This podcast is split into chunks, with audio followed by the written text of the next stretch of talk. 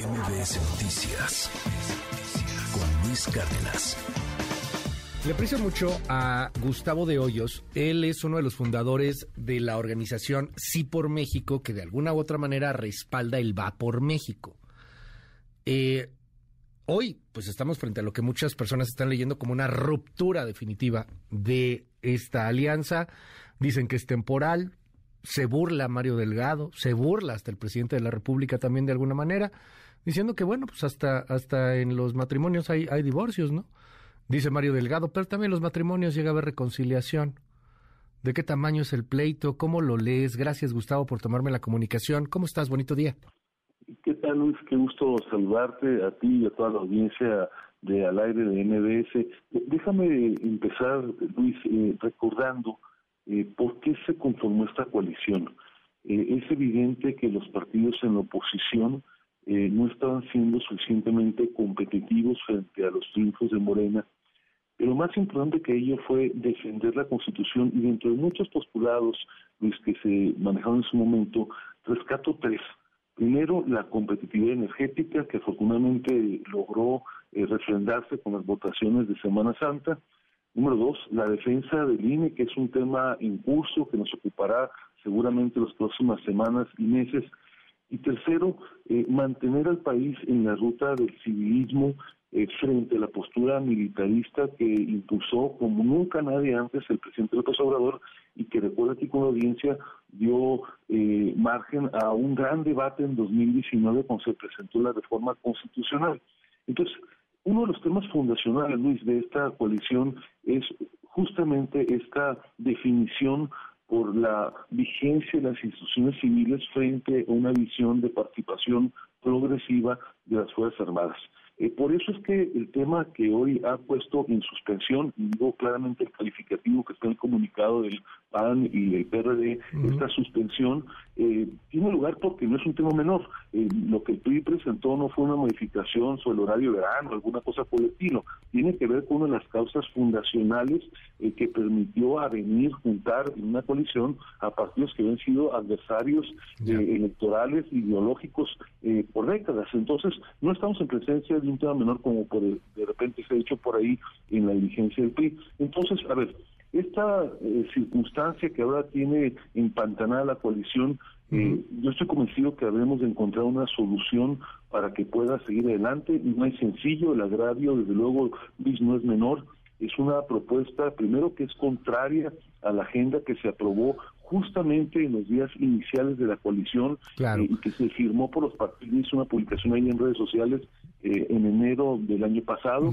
Es insólita porque no se platicó entre los dirigentes partidarios y es clarísimamente inoportuna en razón del momento que vive el país. Tú escribías una columna eh, sobre eh, la circunstancia tan compleja de la definición del Estado de México y el hecho de que el PRI haya eh, presentado esta iniciativa sin consenso en un tema fundacional claramente compromete una ruta electoral en las elecciones del 2023 donde son importantes para el país, pero son muy importantes, yo diría fundamentales para la continuidad y la importancia del PRI en el caso del Estado de México y de Coahuila es fundamental y por eso insólita la propuesta inoportuna por la coalición legislativa que tiene que mantenerse en temas que están a la vuelta de la esquina, como las discusiones en materia presupuestaria, y, claramente afecta la solidez política, el respaldo que tiene que existir, la credibilidad entre los líderes partidarios. Entonces, Luis, preocupados y ocupados para encontrar un camino. Déjame preguntarte, querido Gustavo, eh, ¿qué, ¿qué, tanto pesa el, el, sí por México? Y me refiero a, un grupo de empresarios, me, refiero a Claudio X González, a ti mismo. ¿Qué, ¿Qué, tanto pesan en esta, en esta alianza? Y, te lo digo porque si algo representan ustedes es al grupo, es un grupo empresarial, es y, no está mal. Eh, hoy tenemos esta visión de que el dinero es malo y, bueno, hay, hay muchos resquemores y muchos telarañas que están pasando en esta sociedad mexicana y que están pasando en el mundo entero. Pero quiero preguntarte qué tanto pesan ustedes porque eh, vamos a recordar algo y, es uno de los tantos y tantos y tantos audios de Alejandro Moreno cuando está extorsionando empresarios, querido Gustavo, cuando está hablando de cómo le sacó dinero a el dueño de Cinépolis, cómo comprometió a Cinépolis en todo esto, y peor aún, cómo se queja de que no le dieron lo suficiente. A ver, nomás para recordar uno de los tantos audios de Alejandro Moreno, escuchemos ¿Sabes cuántas salas de cine tiene Cinépolis? ¿Qué nos dijo ese cabrón? ¿Cuántas crees que? Dos mil. Seis mil.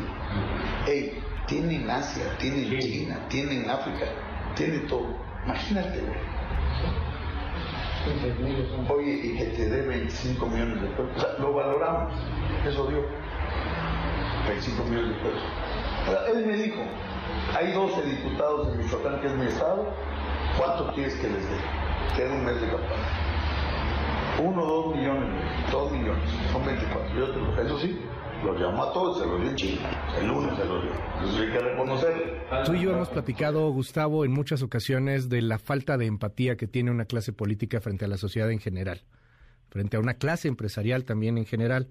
Y por eso reitero y, y concreto la pregunta, ¿qué tanto pesan los empresarios? ¿Qué tanto pesas tú? ¿Qué tanto pesa Claudio X González dentro de esta alianza como para determinar si debería o no debería de seguir un Alejandro Moreno que lo mismo extorsiona a empresarios, que lo mismo compra con un millón de dólares prácticamente, 20 millones de pesos, dos McLaren, que lo mismo amenaza a periodistas, que lo mismo extorsiona a medios de comunicación. ¿Cómo defienden eso, Gustavo? Mira, déjame hacer dos puntualizaciones.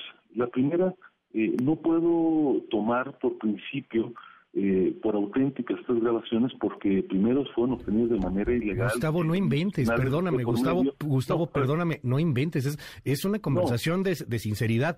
O No, sea, no, es, está, mira, no, es la voz de Alejandro Moreno. que como comunicador tú debes de No es la voz de Alejandro Moreno. pero Gustavo, como no empresario, representante a- a- de los empresarios, tú deberías de escucharlo. O sea, ¿de verdad no, es la voz de Alejandro escucho, Moreno? querido Luis, pero mira, a ver, déjame ir al fondo de las cosas. Primero, la coalición va más allá de sus dirigentes, querido Luis. Desde luego que los dirigentes marcan a los partidos. Nosotros hicimos un llamado, no solamente empresarios, 500 organizaciones, para que los partidos en la oposición eh, se unieran, dejaran de lado sus diferencias y construyesen una coalición opositora.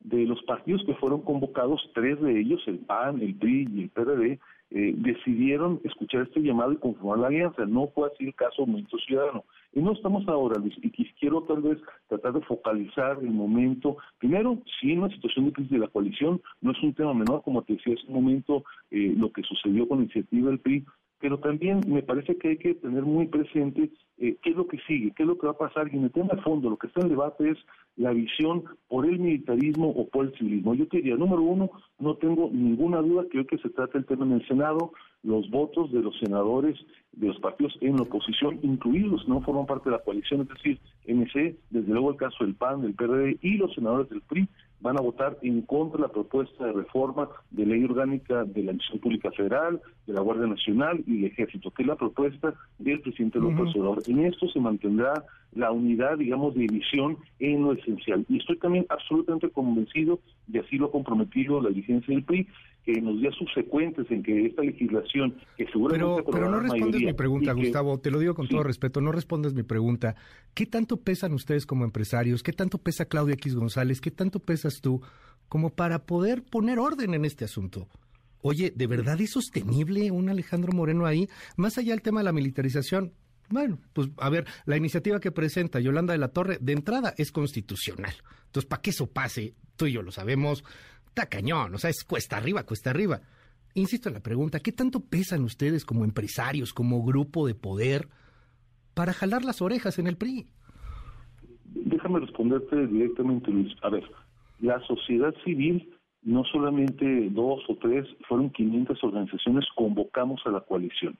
Hubo la fuerza suficiente para que se conformara esta coalición que muchos eh, seguramente vieron con escepticismo porque se trataba de avenir adversarios históricos. Definitivamente, Luis, y lo digo categóricamente también, la última palabra los tienen los presidentes y los comités nacionales de los partidos que integran. Nosotros no tenemos la pluma para poder tomar decisiones en esto. Entonces, desde luego que presionamos, persuadimos, llamamos a la cordura, a la congruencia, y es lo que estoy haciendo en este momento. Ajá. Al final, cada cual, querido Luis, tiene que responsabilizarse por por sus decisiones cada dirigente y cada partido. Ahora, las decisiones sobre la permanencia, Luis, la continuidad, la definición de liderazgos, no nos corresponde a personas que como yo y como otros no formamos parte ni de la militancia ni de la dirigencia de un partido político. Claro que hay cosas que nos molestan, claro que hay cosas que observamos igual que tú, pero me parece que nosotros no podemos subirnos al ring interno de los partidos. Bueno, pero ya se subieron bastante, ya convocaron, ya hicieron, ya dan declaraciones, están ahí, o sea, por Dios, están ahí. De ahí que yo te quiero preguntar, te, lo pregunto de esta manera mejor,